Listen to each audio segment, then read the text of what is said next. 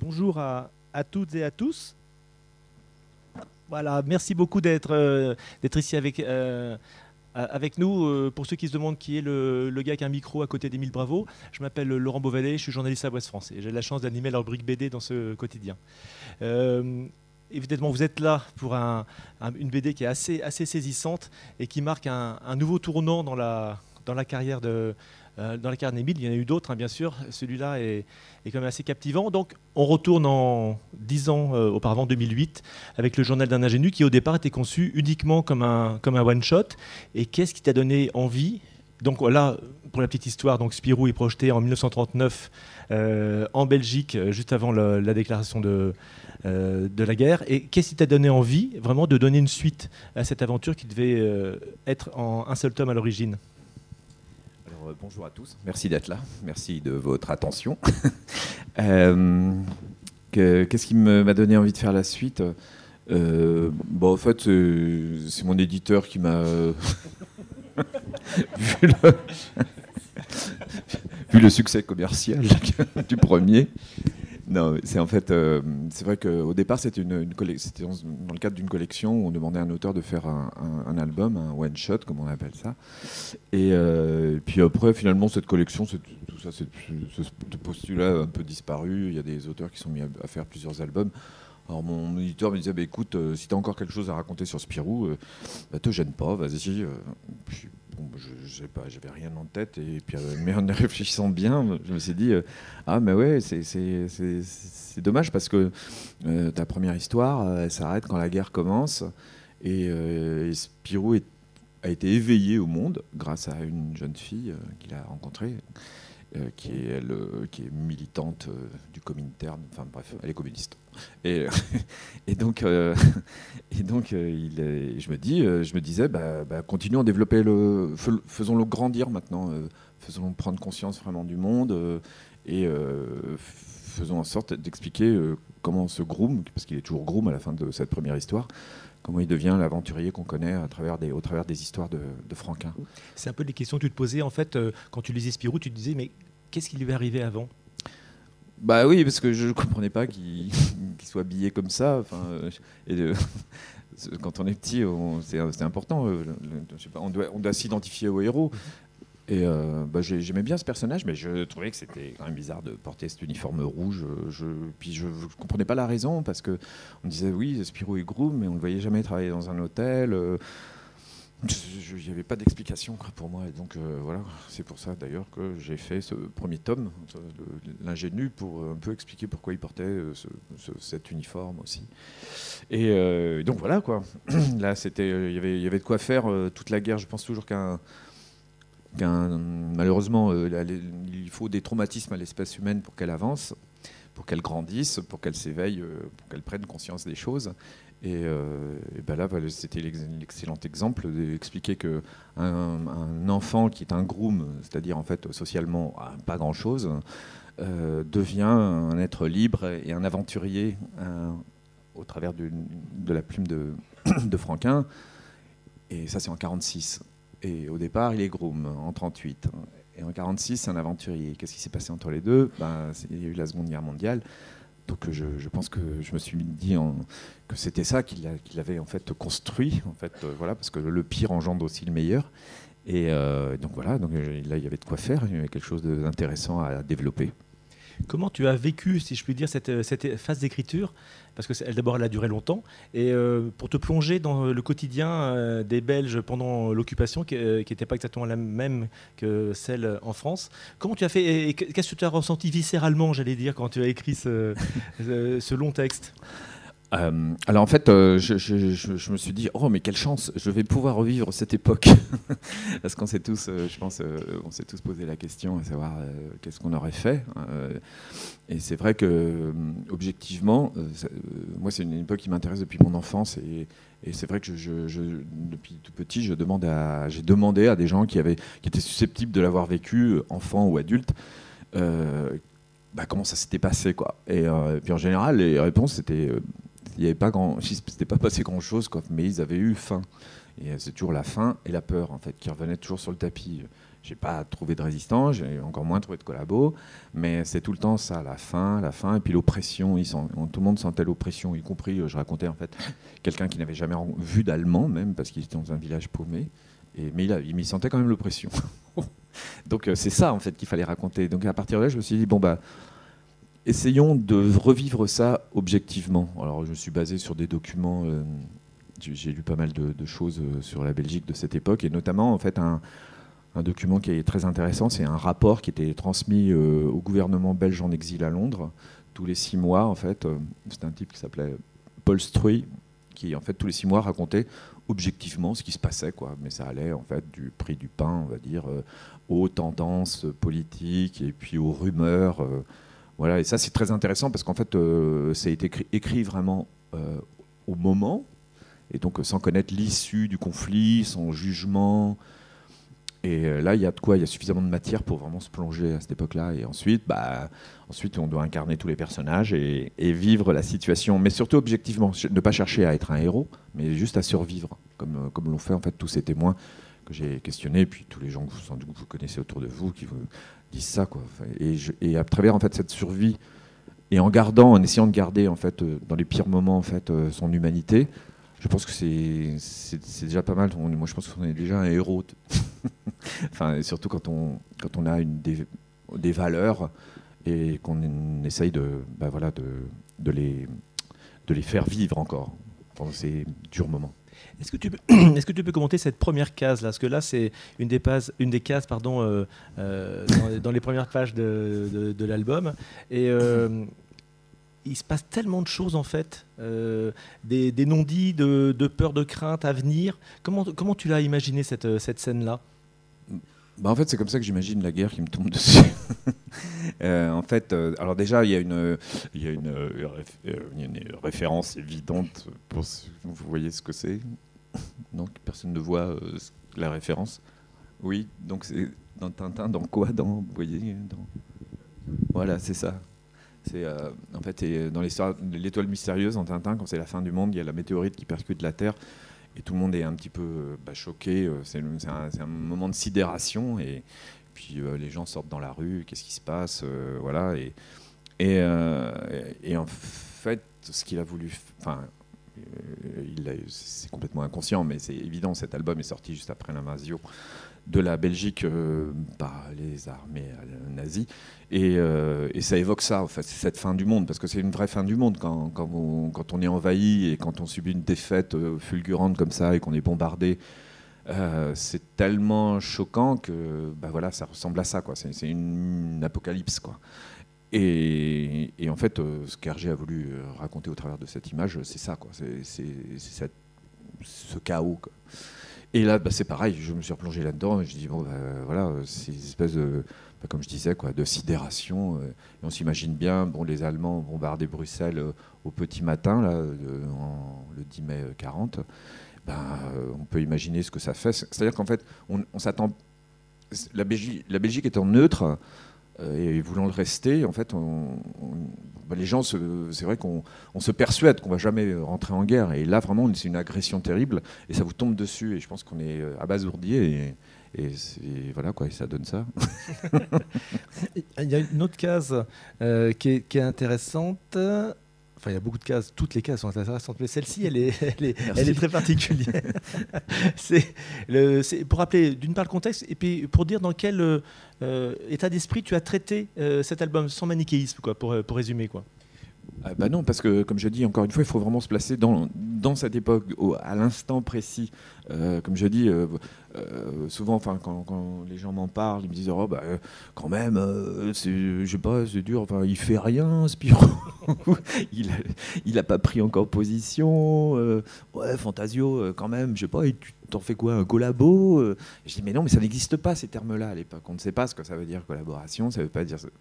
Il, faut avoir vraiment une conscience politique très élevé en fait pour comprendre en fait la nature du régime en fait euh, agresseur, le régime nazi. La plupart du, temps à cette époque-là, ce qui se passait de l'autre côté des frontières, mais on s'en foutait. C'était vraiment l'étranger. Et l'étranger, euh, Nous, on s'occupe chacun de travailler chez soi et c'est tout. Euh, on voyait bien dans les actualités qu'il y avait des grands défilés en Allemagne et tout, mais bon, à cette époque-là, euh, être militaire, c'était pas, enfin, une armée, euh, c'était pas quelque chose de péjoratif, c'était avoir une, armée développée, c'était un truc normal. Hein, tous les pays, le grand pays, les grandes démocraties avaient des grandes armées il n'y avait rien de terriblement choquant. Et, puis en plus, il y avait un vieil antisémitisme européen qui, qui, existe depuis, euh, depuis, beaucoup, depuis quelques siècles. Euh, et, puis en plus, qui avait été un petit peu exacerbé euh, au début, enfin, fin du 19e, début du 20e. Donc, même l'aspect racial, ça parlait pas à grand monde. Quoi. Donc il fallait vraiment être réveillé pour, pour s'apercevoir que voilà, il y avait quand même un danger terrible euh, à travers cette, invasion. Mais sinon, le commun des mortels, il vivait en fait dans une Europe qui est une Europe fasciste. Euh, tout le monde était fasciste. Il y avait très peu de démocratie. Euh, finalement, les démocraties en fait ont perdu la guerre. La Tchécoslovaquie avait été envahie, la France, la Belgique, la Hollande, le Luxembourg. Le, reste, c'est pas des démocraties, c'est que des dictatures en fait partout en Europe. Donc c'était le nouvel ordre mondial qui s'installait. Et euh, il y avait les seuls qui résistaient, c'était les Anglais. Euh, ils pensaient qu'ils allaient rapidement être envahis. Euh, tout le monde pensait que l'Allemagne allait gagner, quoi. enfin, le, commun des mortels, quoi. Et, à partir de là, il faut survivre. Enfin, il faut trouver sa place dans cette nouvelle société, dans ce nouvel ordre mondial, et sans jugement. c'est simplement ça. Donc, donc c'est ça qui est intéressant. C'est vraiment de se plonger dans cette époque. Donc, on ne sait pas, on ne sait pas l'aboutissement du truc. Et en même temps, c'est justement, vous en tant que lecteur, si vous lisez ce, bouquin, bah, vous avez déjà ce, recul euh, et vous sentez l'angoisse monter parce que vous connaissez, en fait l'issue. Euh, mais ça, c'est plutôt pas mal en fait. Mais il, faut, se replacer en fait euh, dans la tête en fait de ces gens-là qui, bah, voilà, qui ne savent rien. Et puis là, bon, donc pour revenir à cette scène, bah, cette scène, plutôt que d'expliquer déjà dès le départ ce qui se passe en Europe, on le fait à travers en fait les yeux des enfants qui écoutent leurs parents et qui jouent à la guerre, parce que les enfants aiment bien jouer à la guerre, comme leurs parents d'ailleurs. et donc, euh, donc voilà, c'est un petit peu pour placer euh, le, camp des Alliés. Il y a les Français et les Anglais d'un côté, les Allemands de l'autre. Bon, j'ai pas vraiment développé parce que normalement le Russe, il devrait pas être là le russe, parce que c'est à l'époque du pacte germano-soviétique. Mais lui, c'est un fils de communiste, il ne peut pas être avec les fascistes. Ça a toujours été ses ennemis, les fascistes. Donc, euh, donc à partir de là, euh, voilà, il s'est placé du, camp français, parce qu'ils bon, ils ont quand même pas, ces enfants, ils n'ont quand même pas une conscience politique très élaborée. Et puis euh, voilà quoi. Donc voilà, c'est la guerre. Puis en plus, j'explique, c'est là où en fait, à travers les, les cases suivantes, on explique la neutralité de la Belgique et comment et ça ça commence à, ça amène en fait la suite, c'est-à-dire que la neutralité de la, Belgique étant représentée par euh, Spirou et que Spirou se prend une boule de neige est agressé en fait par, par le camp euh, qui représente l'Allemagne. Euh, ça, ça, ça, commence, oh zut, j'oublie mes mots, peu importe. ça, ça, pardon, ça symbolise et ça, quand ça pré, merci, ça préfigure en fait ce qui va arriver. Euh, c'est-à-dire en fait euh, l'invasion de la Belgique euh, alors que le pays était neutre. Alors justement, la, suite de, la, de la page. C'est un gag. Puis ça fait un gag. Alors voilà, la suite de la page, c'est juste une petite insertion comme ça parce que effectivement, ne faut pas croire que c'est un album qui est uniquement, comment dire, fort parce qu'il l'est, mais c'est un album aussi qui peut, euh, qui dédramatise énormément. Et ce gag-là, moi, j'adore cette page parce que il y a une succession de, on se croirait dans bah, pas mal dans Tintin. Euh, il y a notamment le petit teigneux là qui, qui saute sur la planche, qui est absolument, euh, absolument magnifique. Et tu avais besoin aussi d'introduire dans tout ce discours qui est pédagogique des respirations, quoi. Ben, c'est tellement dramatique comme période que faut, faut en rire, quoi. Faut s'amuser, il faut toujours en fait. Euh, euh, euh, hein c'est mieux. Ok. non, mais il faut, il faut toujours. pardon? Non, non, je, cherche un mot là. ah merde Non, c'est pas dédramatiser, c'était euh, désamorcer. Merci. Euh, désamorcer en fait la situation en, amenant un gag, euh, puis parce que moi je pense que bon d'abord c'est on est on est quand même dans Spirou et Fantasio, donc il faut que ce soit quand même drôle.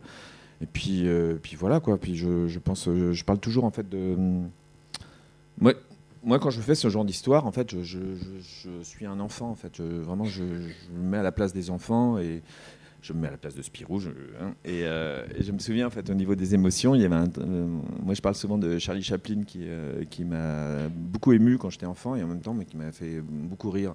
Donc, c'est vraiment un modèle pour moi. J'aime bien, en fait, toujours désamorcer, en fait, la, moindre situation un petit peu dramatique. Donc, c'est ça normalement, un gag. normalement, tu dois mettre partout de l'eau quand tu l'ouvres. Ah, voilà, c'est fait. Euh, donc, il y, a une case qui est, très très parlante et on a déjà eu l'occasion d'en discuter. C'est la, raison pour laquelle tu avais euh, représenté ces chars allemands. On a l'impression de voir passer la mort. Vraiment, euh, il y, a, beaucoup de couleurs autour et là, on est vraiment dans, dans un gris très très charbonneux, quoi. Bah, en fait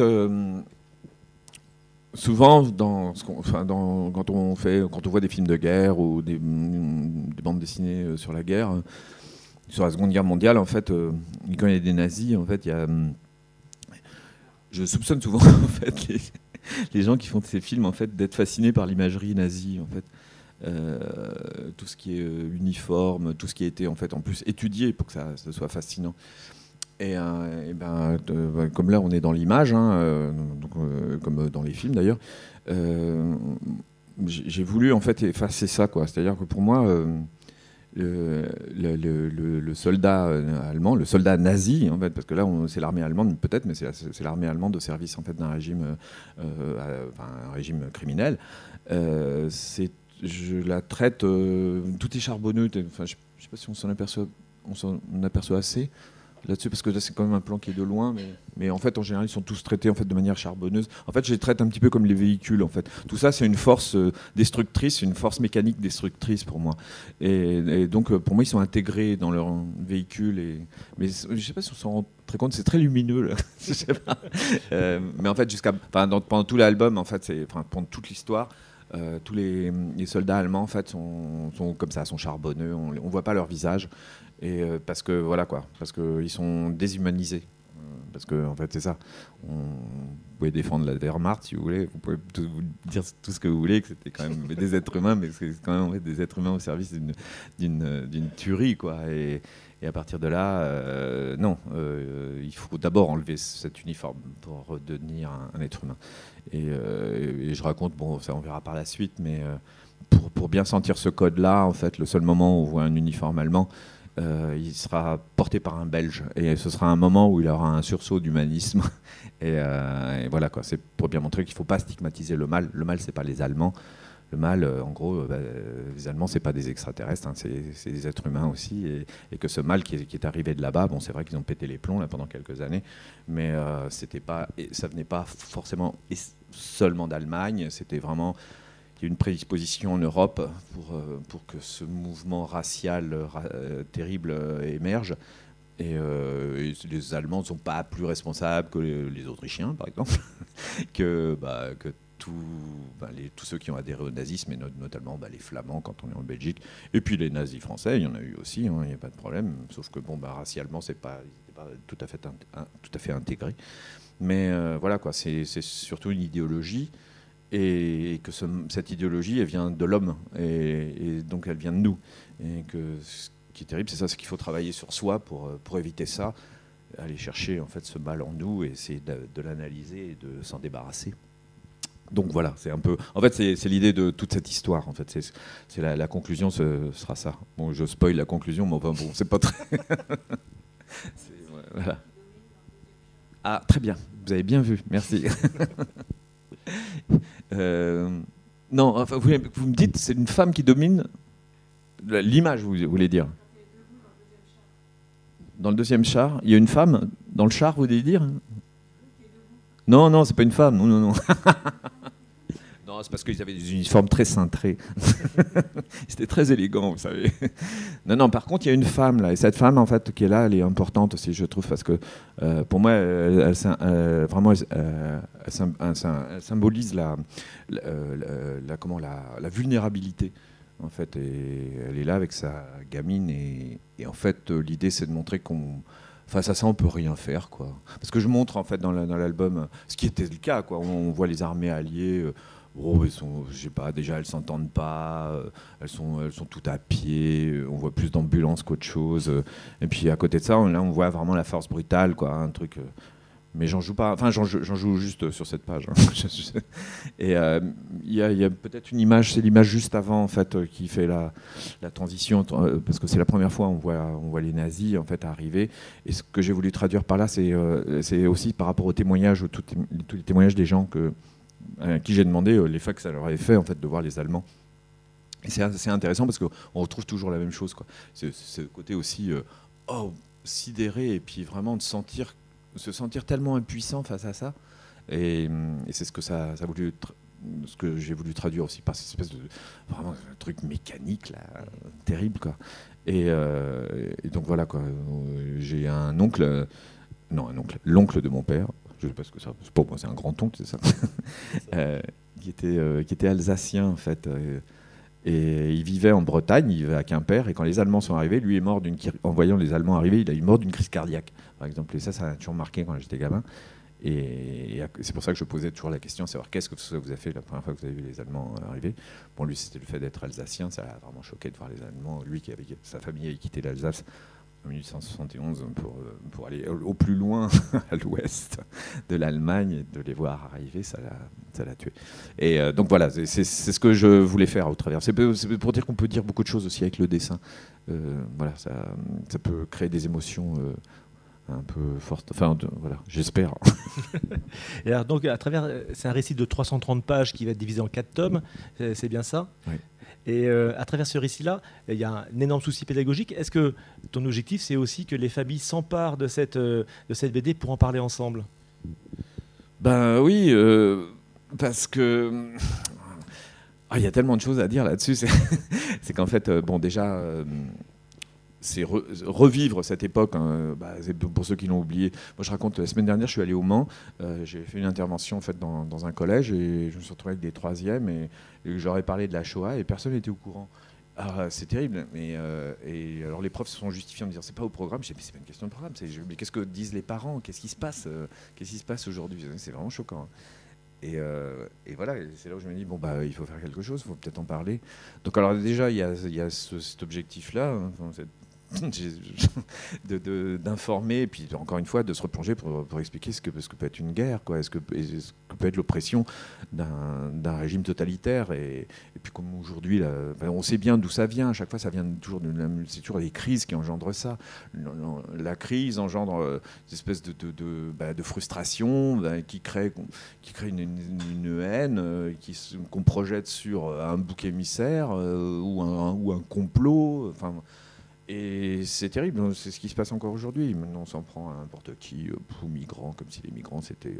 Euh, on sait bien ce qui se passe depuis le début. On a un système en fait qui ne fonctionne pas, dont il faudra se débarrasser parce que sinon il nous mène droit au mur en fait. Donc euh, ce système, il s'appelle le système capitaliste, qui est une idéologie qui est à peine, qui à peine masquée, mais ça, ça génère constamment ça comme euh, moi je raconte dans, ce, dans, cette histoire que la Deuxième Guerre mondiale, c'est pas la Deuxième Guerre mondiale, c'est la suite de la Première. Euh, voilà, et tout ça, c'est généré par une crise, mais les animosités sont là, on n'a rien effacé à la fin de la Première. On a laissé en fait les Allemands, en fait, euh, on les a punis, et ça, évidemment, on, rajoute par-dessus en fait deux crises économiques et eh ben, ça engendre le, nazisme. Euh, il s'unit tout de suite, et il a une haine en fait du reste du monde, de l'Europe, et, voilà, et, on se sent fort, et, euh, et voilà, c'est une, terrible revanche. Et ça, c'est encore une fois, c'est la misère qui engendre ça. Et ça, il faut qu'on comprenne. Donc, euh, bon, voilà. On va passer à quelque chose d'un tout petit peu plus léger du coup. c'est le moment. Il y a plein de gags. Hein, j'avais préparé quelque chose. Euh, l'amitié euh, très particulière entre, entre Fantasio et, Spirou, parce que moi je trouve que euh, Fantasio, tu le loupes vraiment pas, mais il a vraiment une, sacrée utilité, Fantasio, dans, ton récit. Bah, déjà, ça, il crée une dualité avec, avec Spirou, parce que Spirou, il est plein de vertus et évidemment, ça peut être énervant déjà, premièrement. Alors, euh, lui aussi, en fait, il amène pas. Fantasio est un, personnage euh, sans conscience. Euh, là aussi, il doit évoluer hein, pendant, pendant la guerre. Il va évoluer. on va retrouver le fantasio en fait des, premières histoires de, de Franquin. C'est-à-dire un fantasio qui reste quand même un type, une espèce de grand échalas, un peu pédant, snob, euh, un peu futile. Euh, mais là, donc ça, c'est l'avant, donc c'est encore pire. Il est pas, vraiment. Euh, et donc voilà, c'est un, un, gars impulsif, mais qui a bon fond. Il a vraiment bon fond et c'est pour ça qu'ils sont amis. Et, puis parce que dans mon première histoire, c'est à cause d'eux en fait que la Seconde Guerre mondiale a été déclenchée. Donc ils ont, je pense qu'ils ont beaucoup de morts sur la conscience. Donc c'est ce qui, c'est ce qui lie leur amitié. et donc voilà quoi. Et puis après. Euh, il représente en fait, euh, et en fait, euh, quand on y réfléchit bien, en fait, il représente le, le commun. C'est-à-dire que, alors que Spirou a des problèmes existentiels, c'est-à-dire il se pose vraiment des questions sur la guerre, sur qu'est-ce qu'il raconte là? Et nous, Fantasio, on prend cette décision, on choisit l'Ouest. Enfin, il se posait des questions apparemment. lui, la, réponse, c'est est-ce qu'il va pouvoir changer de pantalon quoi. ça situe bien l'enjeu. C'est-à-dire qu'en fait, il est vraiment dans la tête. Euh, mais, pour lui, un peu, il est un peu tordu. Mais changer de pantalon, ça veut dire en fait euh, endosser l'uniforme, le, son uniforme qui, l'uniforme de l'armée belge. donc c'est un peu, c'est un raisonnement un peu tordu. Donc on comprend pas très bien en fait, parce qu'il est toujours dans sa tête. Et c'est bon, il y a des gens comme ça. Je sais pas si je, je parle souvent de ça. Moi, j'ai des amis qui sont comme ça. Et euh, il faut à chaque fois comprendre ce qu'ils, veulent dire. Et puis ils sont, voilà, ils sont, comme je disais, ils sont super impulsifs. Mais en tout cas, on s'ennuie pas avec ce genre de personnage. Il se toujours, on est toujours étonné. Mais pourquoi il dit ça? Pourquoi il pense ça? Mais en tout cas, c'est des, des, gens qui sont très très généreux dans le fond et qui, qui pourraient se faire tuer pour vous. Mais, en tout, mais on a l'impression au départ comme ça qu'ils roulent pour eux, quoi. Mais bon, c'est des personnages amusants. Et euh, donc voilà. Et puis oh, évidemment, euh, comme je disais, euh, je parlais de désamorcer les situations dramatiques. rien de tel qu'un personnage comme ça pour tout de suite dire ah bah heureusement qu'il est là, effectivement. Effectivement, ces deux personnages ont, beaucoup beaucoup d'humanité. Et c'est on a parlé de pédagogie tout à l'heure. L'humanité, elle a un rôle pré, déterminant. J'ai voulu mélanger plusieurs mots, ça ne marchait pas. déterminant vraiment dans, dans, cet album. Et est-ce que, est-ce que pour toi, c'est le, finalement, c'est la meilleure résistance possible, l'humanisme? Bah oui, c'est, ce que, ça aussi, c'est ce que je raconte en fait dans cette histoire. C'est, c'est en gros ce que je demande à un être humain dans les, dans les pires moments, c'est de rester humain. Et, c'est ce que j'ai voulu dire, c'est que Spirou est un héros dans ce sens, dans le sens où il est resté humain. Euh, et, ça, c'est, euh, je pense souvent que si tout le monde quand on parle en fait d'attitude lâche pendant la guerre, il ne s'agit pas en fait de lâcheté par rapport à des faits d'armes. Hein. Il ne s'agit pas de prendre des armes et de tuer les autres mais c'est rester le plus humain possible. C'est ça surtout que je demande en fait à l'humanité. Je pense que si c'était passé euh, comme ça, les choses euh, auraient été différentes. Euh, et c'est pour ça que la Belgique est un pays très intéressant parce que la Belgique n'a pas eu la, même occupation qu'en France. C'est vraiment un petit pays qui n'a pas de roman national. Hein. C'est un, pays qui est, récent, et 1830, avec deux ethnies qui s'entendent pas vraiment. Enfin, c'est un peu un pays artificiel. Et en fait, leur résistance, quelque part, euh, face à l'occupant nazi, c'était plus euh, finalement une, résistance euh, non pas liée au patriotisme, bien sûr, il y avait du patriotisme belge, pas de problème, mais quelque part, en fait, ce pays n'existant pas réellement, n'étant pas réellement palpable, euh, on sent bien qu'en fait, cette résistance, elle était beaucoup plus humaniste, en fait, face à un régime qui était, euh, bah, qui était une horreur, qui était l'anti-humanisme. Et quand on voit leurs actions pendant la guerre, euh, c'est pas, pas forcément des gros faits d'armes, mais je dis souvent c'est quand même le, le seul pays d'Europe où où un train qui partait pour Auschwitz a été arrêté en fait par trois types, par trois résistants, et ils ont libéré en fait, ils ont réussi à libérer 200 euh, personnes, une centaine ont été reprises ou tuées, mais voilà, ça ne s'est pas passé en France. Ça. Euh, les, wagons, ni ailleurs d'ailleurs, les, wagons de la, SNCB, là, dans les wagons de la SNCB, les chemins de fer belges, les cheminots euh, glissaient tout le temps des, des outils, par exemple. Et eh ben, ça, on ne l'a pas fait ici. Enfin, c'est des petites choses, c'est des riens, mais qui sont très très importants. Et euh, voilà, c'est en ça, euh, je, je, pense que ça s'est produit là-bas parce qu'il y a, bon, en France, c'est un petit peu différent parce que je pense qu'on a été aveuglé par ce patriotisme, enfin cette France qui a suivi. On a pensé qu'elle continuait à exister. On s'en est remis à, un, grand-père, enfin Maréchal Pétain, comme comme quand, ben voilà, quand, vous, êtes traumatisé, vous en remettez à quelqu'un, vous cherchez un messie, vous cherchez un, dieu, vous cherchez un leader. Bon, bah, c'est normal en fait qu'on suive en fait un, personnage qui se propose en fait de nous, diriger. pareil dans l'autre camp pour, pour, un personnage comme euh, Charles de Gaulle en fait, qui lui était dans le roman national, dans la France éternelle. En Belgique, tout ça n'existait pas. Ils n'ont pas eu de zone libre, ils ont, donc ils ne pouvaient s'en remettre à personne. C'était un pays occupé militairement. Donc euh, il y avait un gouvernement à Londres, comme je disais, euh, un gouvernement à Londres en exil, euh, un roi qui était resté là, mais les Belges sont très, vite aperçus que ce roi était, prisonnier des Allemands. Le gouvernement belge était considéré comme un, au départ, en 40, comme un gouvernement lâche qui, qui avait abandonné son peuple. bon, bah voilà, qu'est-ce qui reste?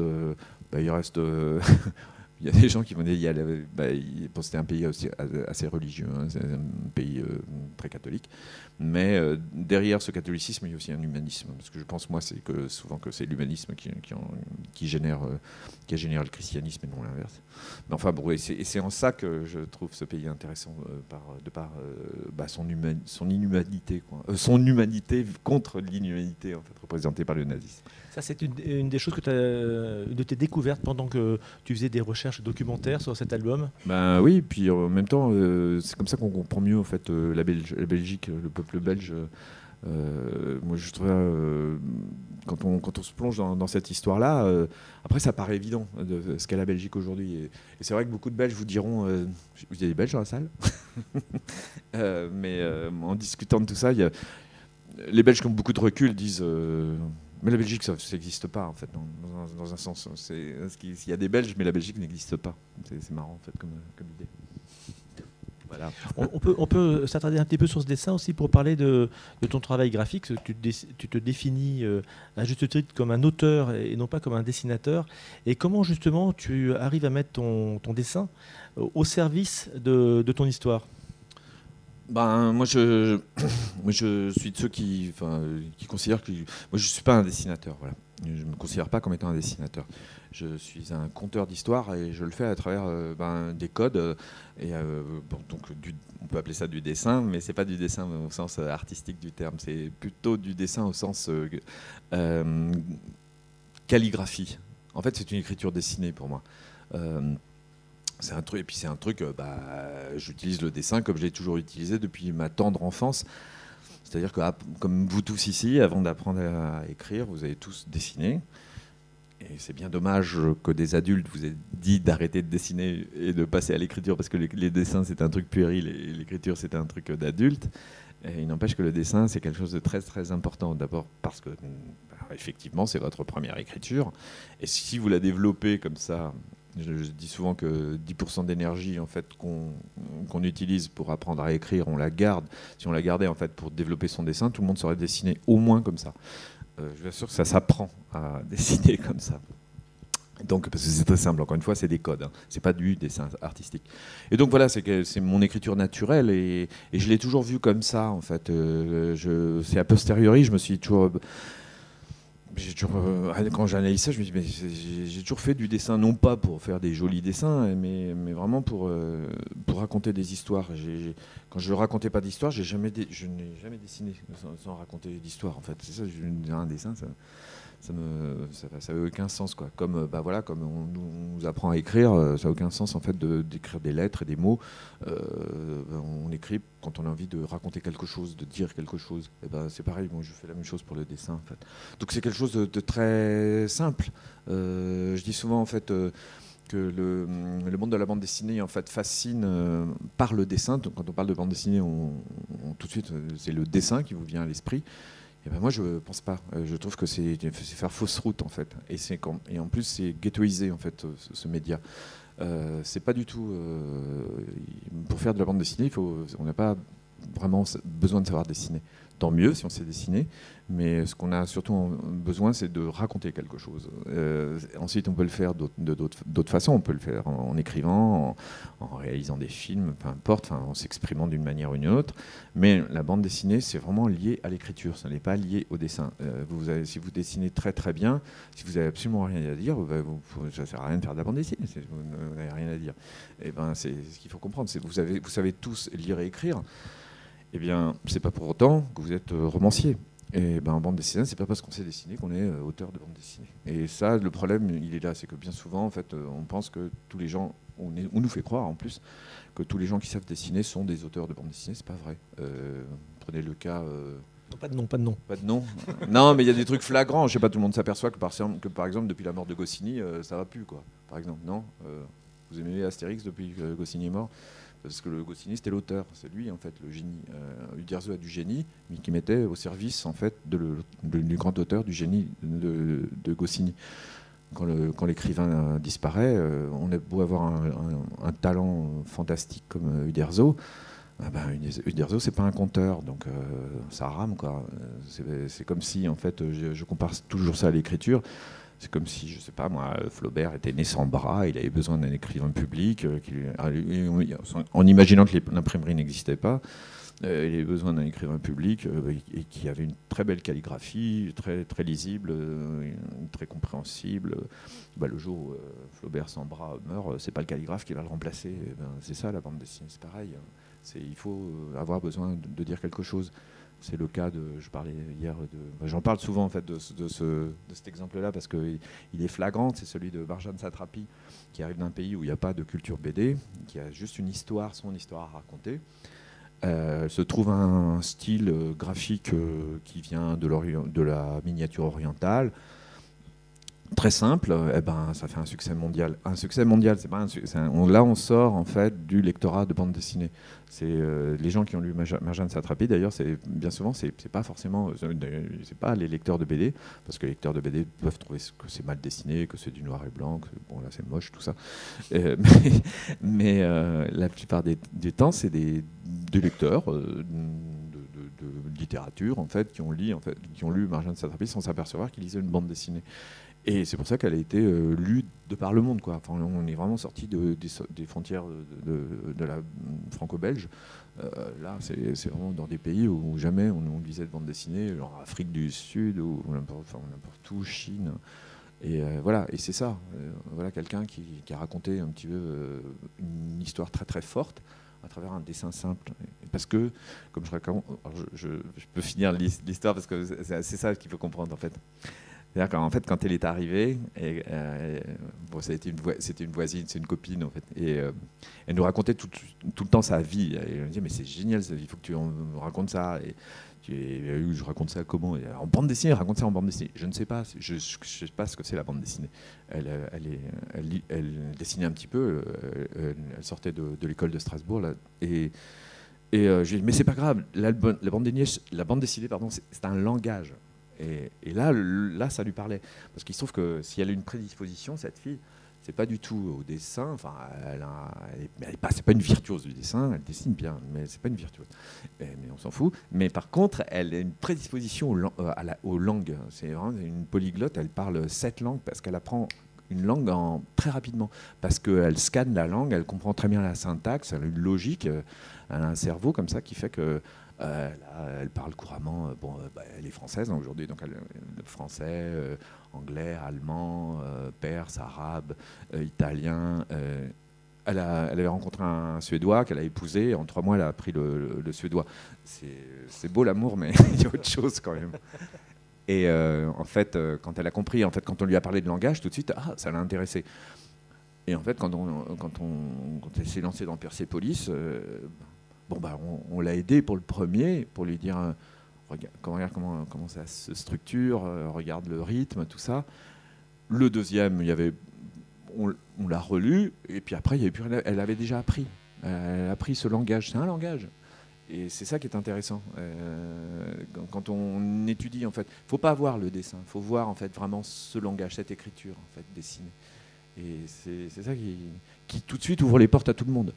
Parce que sinon, on reste dans le ghetto du Ah, il faut savoir dessiner pour faire de la bande dessinée. Je suis désolé, il y a plein de gens euh, qui, font, qui dessinent, ils font, pour moi, ils ne font pas de la bande dessinée. Ils illustrent un texte, euh, euh, voilà, mais ça ne fonctionne pas. je sais pas, la bande dessinée, encore une fois, c'est une, notre écriture originelle. je raconte cette anecdote aussi pour bien vous faire comprendre en fait ce, point de vue qui, est toujours relié à, mon enfance. J'en parle souvent, sans vous l'avez déjà entendu, si vous m'avez déjà entendu, mais, euh, c'est quand j'étais gamin en fait. Mon père adorait me raconter. Enfin, moi j'adorais. Euh, mon, je recommence. Quand mon père me mettait au lit, enfin, souvent il me racontait des histoires. Donc il avait trois façons de me raconter l'histoire. Je ne savais pas lire, donc il me disait soit un livre, soit il me disait une bande dessinée, et à ce moment-là, il me disait juste les dialogues, bien entendu, et moi je comprenais l'histoire à travers des dessins. Et la troisième façon, en fait, c'était de. Il les inventait. il inventait des histoires. Et moi, évidemment, ce que je trouvais le plus génial, enfin, évidemment, c'était. Les inventer les inventer. C'était pas la bande dessinée, c'était de les inventer. Pourquoi? Parce qu'évidemment, on pouvait intervenir, on pouvait ça modeler à sa façon. voyez et puis, euh, bon, je trouvais ça tellement génial parce que lui, il arrivait toujours à, trouver une, chute. Enfin, bref. Et euh, je trouvais ça tellement génial que moi aussi, j'avais envie de lui raconter une histoire. Et comme je voyais que dans la bande dessinée, une suite de dessins déjà racontait quelque chose, bah, moi, je dessinais, comme tous les enfants. Euh, bah, je me suis mis en fait à dessiner des histoires comme ça avec des petits dessins des trucs, euh, des dessins évidemment d'enfants de 3-4 ans. Et, et quand il rentrait, en fait, euh, je lui montrais mes dessins et, ça c'est très clair, je m'en souviens très bien. Je ne supportais pas s'il commençait à dire Oh les beaux dessins, les beaux dessins. C'était pas ça. Il fallait qu'il lise mon histoire et qu'il la comprenne. Et quand il la comprenait, parce que ça c'était pas évident, je me souviens que c'était pas facile, mais quand il la comprenait, là j'étais vraiment aux anges. Mais vraiment le côté euh, quel beau dessin, c'est pas ça. Je te raconte quelque chose. Et c'est ça la bande dessinée, c'est pas autre chose. C'est là où on comprend que c'est vraiment une écriture, quoi. C'est une écriture liée à l'enfance. Mhm. Donc, euh, vous voyez, c'est très simple en fait. Et d'autant plus que tous ceux qui disent qu'ils dénigrent en fait le dessin, euh, c'est une ignorance crasse, bien sûr, parce qu'en plus, le dessin, c'est évidemment une écriture universelle. Hein. Je dis souvent, vous baladez dans un pays étranger où vous ne parlez pas la langue, vous prenez un papier et un crayon, avec des choses très très simples, vous vous faites comprendre.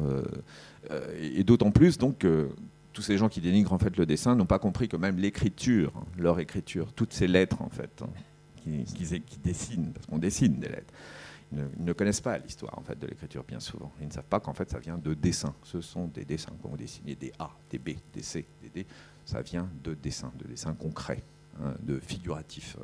Je raconte souvent aux enfants je connais pas toutes les lettres de l'alphabet, hein, il faudrait que je les revise, mais, le A, il est, assez troublant parce que le A, on voit le A majuscule. Hein. vous voyez le A avec un truc avec deux pieds, une sorte de tour Eiffel, un, V à l'envers avec une barre au milieu. Mais en fait, non, en fait, effectivement, il faut le, faut le retourner, c'est un V avec cette barre, mais en fait, et, ce V, c'est. En fait, déjà, si ça se prononce pas Z, mais A, c'est parce que ça vient en fait de, de Alep, de la ville d'Alep, c'est parce que ça vient de l'écriture phénicienne. On a gardé la première syllabe de Alep, c'est pour ça que le A se prononce A, et que ce et Alep en phénicien ça voulait dire taureau, parce que c'était un dieu, euh, le dieu taureau.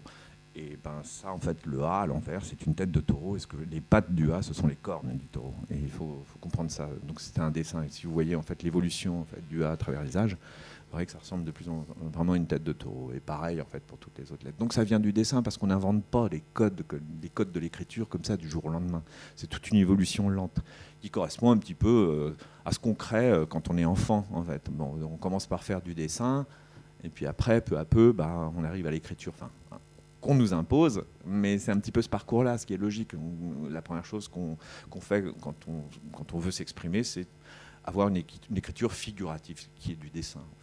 Et ça, c'est très important de le comprendre. Donc voilà, c'est tout un pan de l'histoire de l'écriture qu'on ne connaît pas, et c'est vraiment dommage, et de nous couper en fait du dessin qui est notre écriture universelle euh, bah, bah, primordiale, c'est quand même assez criminel. Euh, d'autant plus que tout ça a été décrété, encore une fois, au 19e siècle. À l'époque, on a fait aussi le roman national. On, on, on s'est dit que, que l'histoire commençait à l'écriture. Mais de quelle écriture on parle? C'est déjà une écriture codifiée, incompréhensible. Hein, l'écriture primitive sumérienne. Euh, bah, voilà. Et avant, non, avant c'était la préhistoire. Pourquoi? Parce qu'on dessinait. Et c'est un petit peu, c'est une démarche très adolescente. Vous voyez, l'adolescence, elle se coupe de son enfance pour prouver qu'elle est déjà mûre au 19e siècle, c'est ce qu'on voulait prouver. qu'on était, euh, bah, c'était à l'époque euh, du darwinisme, enfin social, on allait dire. On disait bah, l'homme, euh, ou d'ailleurs en plus l'Église était encore très, était très puissante. On disait bah, l'homme c'est l'aboutissement de de la vie en fait. Donc à partir de là, quand est-ce qu'on est venu réellement des hommes? Oh, l'écriture, pas de problème. Mais avant, non, avant on était des singes, comme les enfants sont des petits singes aussi, pareil. Et voyez, ça c'est vraiment, euh, encore une fois, une, démarche vraiment adolescente qui consiste à, renier son enfance en disant maintenant, maintenant c'est bon, maintenant je suis formé, pardon, j'ai tous les, regardez, j'ai de la testostérone, voilà, j'ai tout ce qu'il faut, c'est fini, l'enfance, c'est ce déni en fait qui est terrible. Et, je pense que c'est pour ça qu'il faut qu'on avance, parce qu'avancer, c'est moi, pour moi, être adulte, c'est renouer avec son enfance. Et, quand on comprendra tout ça, que tout est lié, que le dessin, c'est pas du tout un truc puéril, mais au contraire quelque chose en fait de, c'est un, média, une façon, enfin un mode d'expression en fait complètement naturel et qui nous fait avancer, qui nous relie tous, parce qu'encore une fois, vous, voulez un chat, comme je disais, euh, l'exemple là, vous allez dans une école, euh, vous, dites, euh, vous, leur demandez un mot chat ou n'importe quoi, vous, écrivez chat, vous dessinez le chat à côté rapidement et, vous dites à un enfant, un enfant de, 6 ans, euh, est-ce que, ta petite sœur de 2 ans euh, comprend ça Enfin, 6 ans, j'exagère, mais bon, un petit peu. 6 ans, 6 ans, on apprend déjà, on sait lire déjà à 6 ans. Normalement, oui. On commence. Euh, et quand tu dis ta petite sœur de 6 ans, est-ce qu'elle comprend? Non, pourquoi? Parce qu'elle ne sait pas lire. Et est-ce le mot? Donc il faut savoir lire pour comprendre ce mot. Est-ce qu'elle comprend ce dessin? Oui, parce qu'elle le voit. A un chinois qui comprend ce mot? Non, parce qu'il ne sait pas le français, mais ça, il le comprend. Donc c'est là où on se dit, ben, pour apprendre ce mot chat, il faut savoir lire et il faut connaître le français. Et ça nous coupe vraiment de pas mal de d'une bonne partie de l'humanité, quoi. Alors que l'autre, là, le petit dessin à côté, tout le monde le comprend. Et c'est ça qu'il faut, entendre dans cette écriture universelle, comme je disais. Donc euh, c'est essentiel le dessin, c'est vraiment essentiel. Et tout le monde devrait savoir dessiner. Euh, on s'étonne. Euh, en plus, on s'étonne, ce qui me fait rire, en fait, c'est ça, c'est de, voir des, adultes qui savent dessiner, vous trouvez ça magique. Ça n'a rien de magique, c'est juste en fait le développement en fait d'une pulsion de l'enfance. C'est un truc totalement naturel. Euh, c'est beaucoup plus, moi je trouve ça beaucoup plus fascinant de voir des, des gens jouer du piano, par exemple. Parce que jouer du piano, alors ça, ça demande un apprentissage. C'est pas naturel. On n'a pas, on, on ne naît pas avec un piano. Alors que on naît quand même avec des mains qui, peuvent accrocher un bâton et commencer à dessiner, quoi. Ou un morceau de charbon, enfin, ce que vous voulez. Un piano, c'est quand même déjà quelque chose de beaucoup plus euh, élaboré. Enfin, c'est pas à portée de main en tout cas. Euh, on s'étonne. Euh, mais après, on parle de. Souvent, j'entends parler de dons par exemple, de don. On a un don, c'est pour ça. Vous, vous dessinez parce que vous avez eu un don. Euh, ça, on l'entend souvent. Encore une fois, c'est pas un don, c'est une prédisposition. Et ça marche aussi justement pour le pianiste, comme ça marche aussi même pour l'écriture. C'est-à-dire, on a tous connu euh, une élève euh, ou un élève quand on était gamin qui écrivait très très bien, qui s'exprimait avec l'écriture, qui a bien compris en fait les codes de l'écriture, la syntaxe et comment on pouvait effectivement s'exprimer avec elle. Et bah parce que euh, c'est voilà, c'est des structures cérébrales qui font que bah, des fois, ben, comme Marjane Satrapi avec le langage, elles savent tout de suite euh, se servir d'un mode d'expression et l'utilisent à fond. Euh, donc c'est pas un don du tout, c'est une prédisposition peut-être, mais il n'empêche que si vous la travaillez pas, ça donne absolument rien. Euh, et c'est pareil pour tout. Quoi. Et au-delà de ça, ça s'apprend. Comme le piano, même si on n'est pas doué, on peut apprendre le piano. Euh, et puis, regardez, l'écriture, on nous l'impose bien. On n'est pas tous doués en écriture, on est bien d'accord. Hein. sinon, on serait tous des grands écrivains. Mais on sait la maîtriser quand même. Et eh ben, encore une fois, 10% de cette énergie pour le dessin et tout le monde sait dessiner. Euh, au moins comme ça je, cherche depuis tout à l'heure une transition pour ma prochaine question, mais je n'en ai pas trouvé, donc euh, je vais aller directement à cette question-là. C'est en fait à travers euh, cet album-là, ce qui est très étonnant, c'est que tu euh, détaches Spirou d'un personnage de, bande dessinée. En fait, ça devient un personnage réel, inscrit dans la, vie, dans la vie réelle. D'ailleurs, il se réfère à Tintin, qui lui est un personnage imaginaire. Comment mmh. tu as fait ça pour, pour, faire en sorte que l'on croit que Spirou finalement a existé? Bah, Justement, c'est pour moi, il a existé. Donc, je me replace dans le contexte et il a grandi dans une institution catholique, euh, il est orphelin. Euh, bah, fatalement, il a lu le petit 20e, donc euh, son héros, c'est Tintin. De toute façon, c'était le héros de, tous les jeunes belges, de tous les enfants belges de cette époque.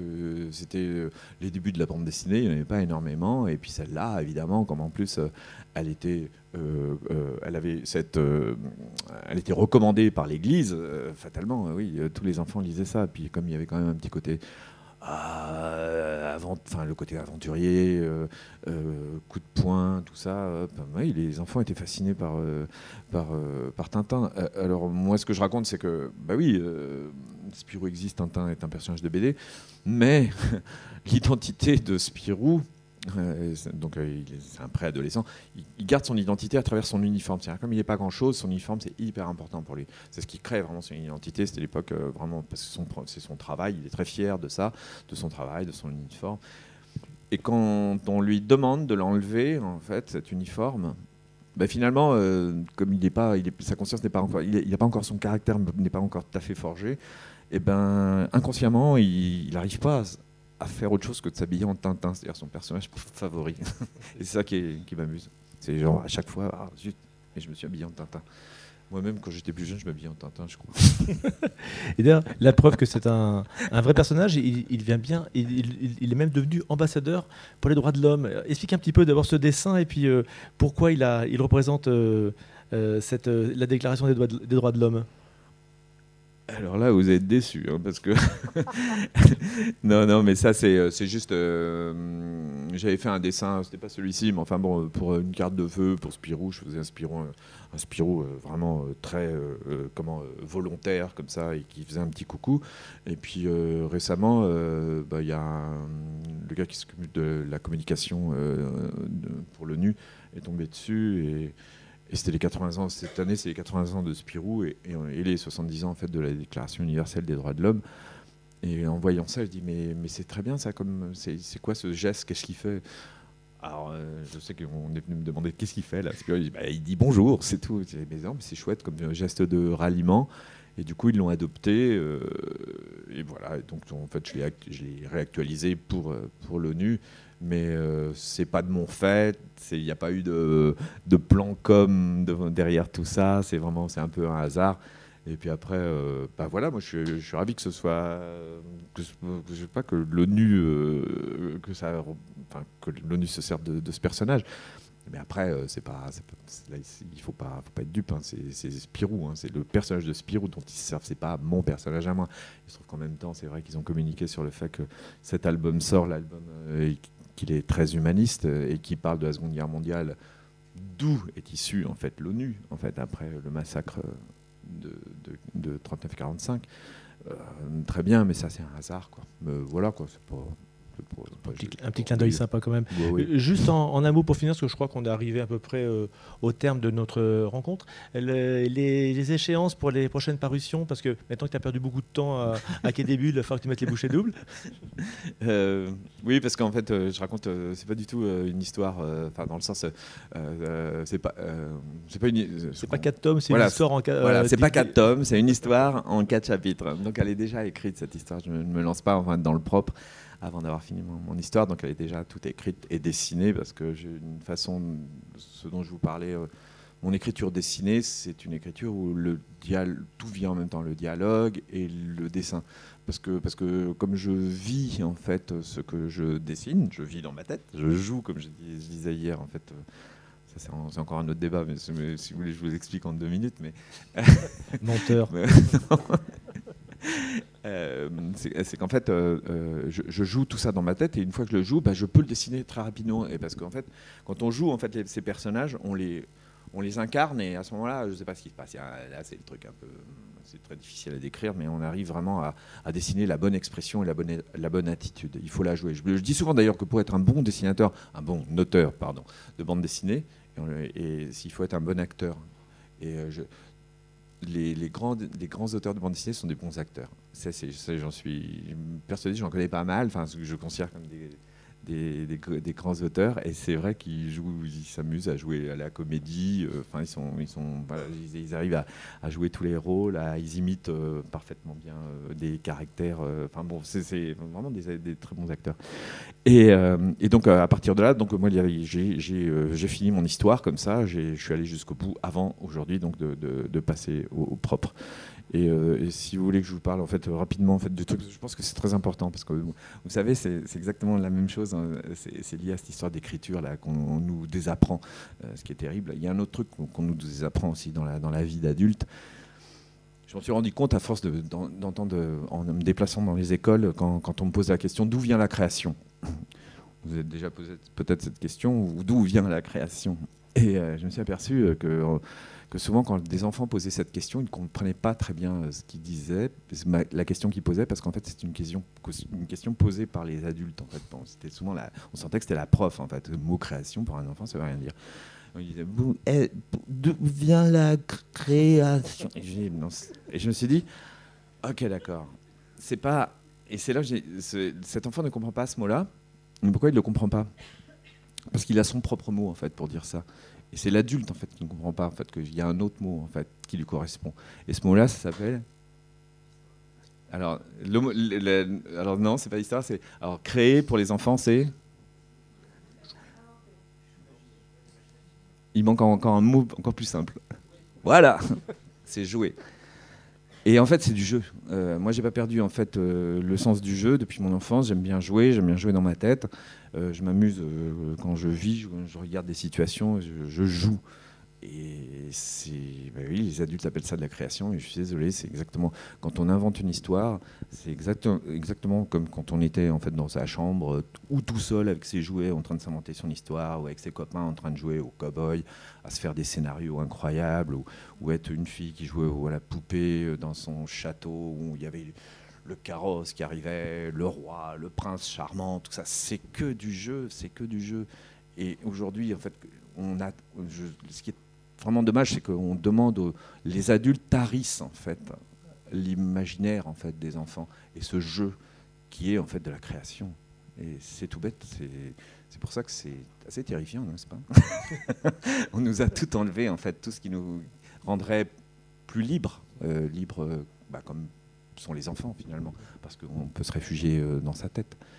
Et ça, c'est quand même assez dramatique. Tout ça au nom de parce qu'il faut que vous rentriez dans le, dans le travail, dans la vie active. Ce truc emmerdant, complètement annihilant et aliénant. Et euh, voilà, quoi. tout ça pour, euh, pour gagner du fric pour survivre, ça n'a aucun sens. et, donc, les, dates des prochains, alors? Ah oui, c'est vrai. c'est en... Normalement, c'est en septembre, euh, le prochain. et puis les autres suivent, quoi, parce que, bah, encore une fois c'est juste une question de temps, quoi. Mais euh, le travail est fait. Enfin, en fait, en gros, c'est ça. C'est un peu triste à dire, mais le travail passionnant, celui du jeu, de la création, il est fini. Euh, il est déjà terminé. Et maintenant, je fais de l'artisanat. Alors, j'essaie de me persuader qu'il y a de l'art là-dedans. Alors, c'est pour ça que j'essaie de le comparer aussi à ce que font en fait les, les, kanji, ce que font les japonais, l'écriture japonaise, c'est en fait c'est de la calligraphie. Hein. il y a de l'art en fait dans, dans, le fait de tracer en fait des lettres. Mais euh, bon, c'est pas aussi passionnant que, de s'amuser à inventer une histoire. Mais euh, c'est ça, j'essaie de trouver en fait dans le, dans le geste euh, du dessin quelque chose de, stimulant. Mais, mais bon, et ça, ça demande beaucoup de travail. Parce qu'en fait, ça a l'air de rien, mais en fait, il faut être en transe quelque part. Mais de la même façon que quand on joue, on est en transe, eh ben, quand on dessine, il faut se mettre aussi en transe bizarrement pour mettre au propre. Mais ça, c'est rien, c'est technique. bon, J'espère que vous aurez bien retenu que Spirou existe et que Tintin est un personnage de BD. Hein, ça sera le, notre mot de la fin. Merci beaucoup à, vous tous. Vas-y, je, te laisse le, mot de la fin. Ah, J'allais dire un truc, mais j'ai oublié. en tout cas, merci beaucoup à toi, euh, Émile, de t'être livré euh, avec autant de, fougue. Euh, merci et merci beaucoup à vous de votre, de votre présence. merci.